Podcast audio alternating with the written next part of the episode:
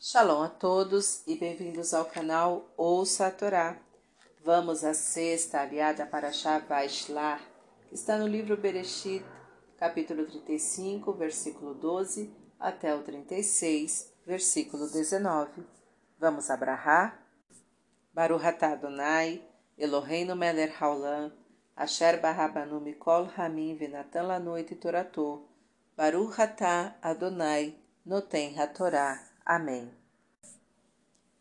E Deus disse a Jacó: A terra que dei a Abraão e Isaque, a ti darei, e a tua semente depois de ti.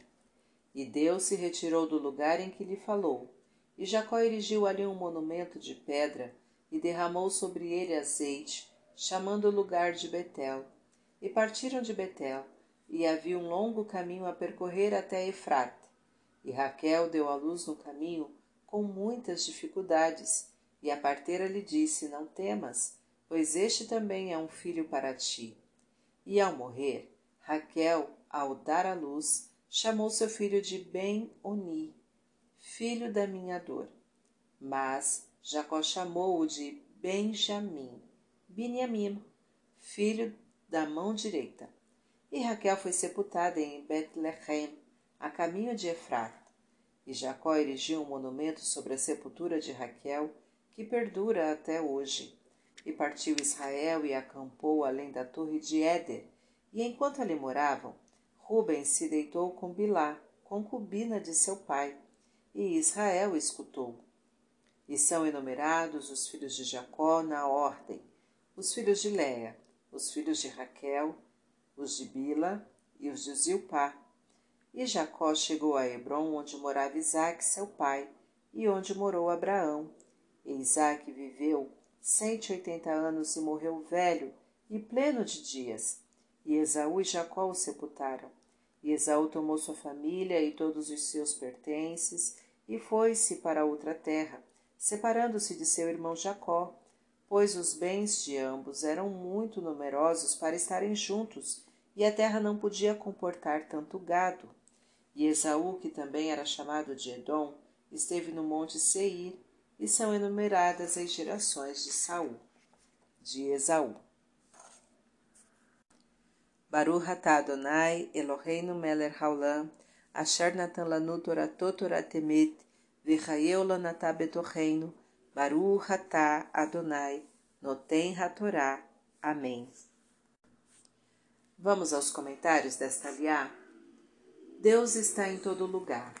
O que ocorreu é que o anjo que apareceu a Jacó para falar com ele em nome de Deus subiu aos céus. Mesmo que pareça que Deus não está presente, ele está sempre perto de quem o aceita. A pedra simboliza a eternidade e o azeite uma fonte de luz. Jacó queria marcar aquele lugar como fonte de luz para a eternidade. Locais em que ocorreram fatos importantes devem ser marcados para a lembrança das futuras gerações.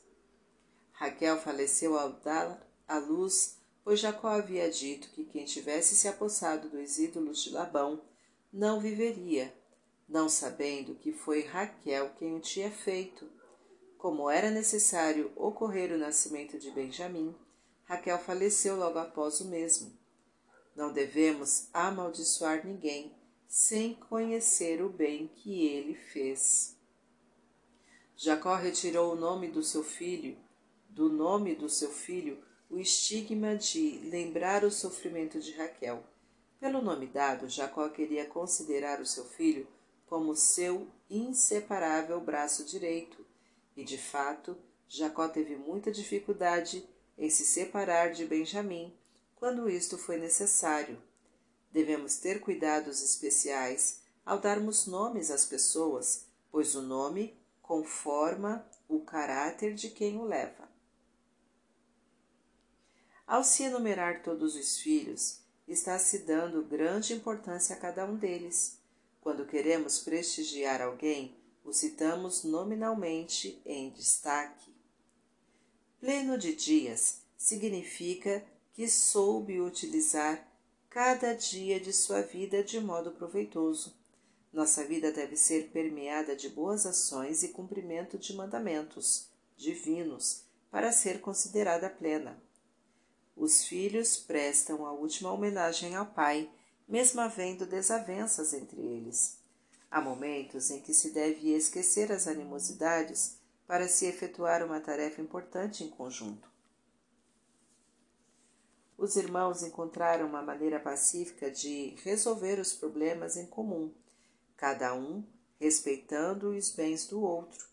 Esaú é quem foi embora das terras de seu pai, por haver vendido a primogenitura a Jacó, portanto perdida a prioridade na herança. Devemos saber nos posicionar no nosso devido lugar não procurando por direitos que não são mais nossos. Para refletir, saiba que Deus está sempre presente, apesar de às vezes não parecer. Sua vida deve ser permeada de boas ações para você poder considerar que viveu plenamente. Registre os fatos importantes em objetos duradouros para que sejam lembrados pelas futuras gerações. Saiba até onde vão seus direitos e onde começam os direitos dos outros, para que não haja conflitos. Não julgue as pessoas antes de se colocar no lugar delas. Esqueça as animosidades com outras pessoas, principalmente quando existem tarefas importantes em que todos devem colaborar. E isto vale para partidos políticos diante de interesses urgentes e incontestes da nação a que pertence. Para exercitar, tire fotos ou filme acontecimentos importantes de sua vida e de seus filhos. Comente abaixo.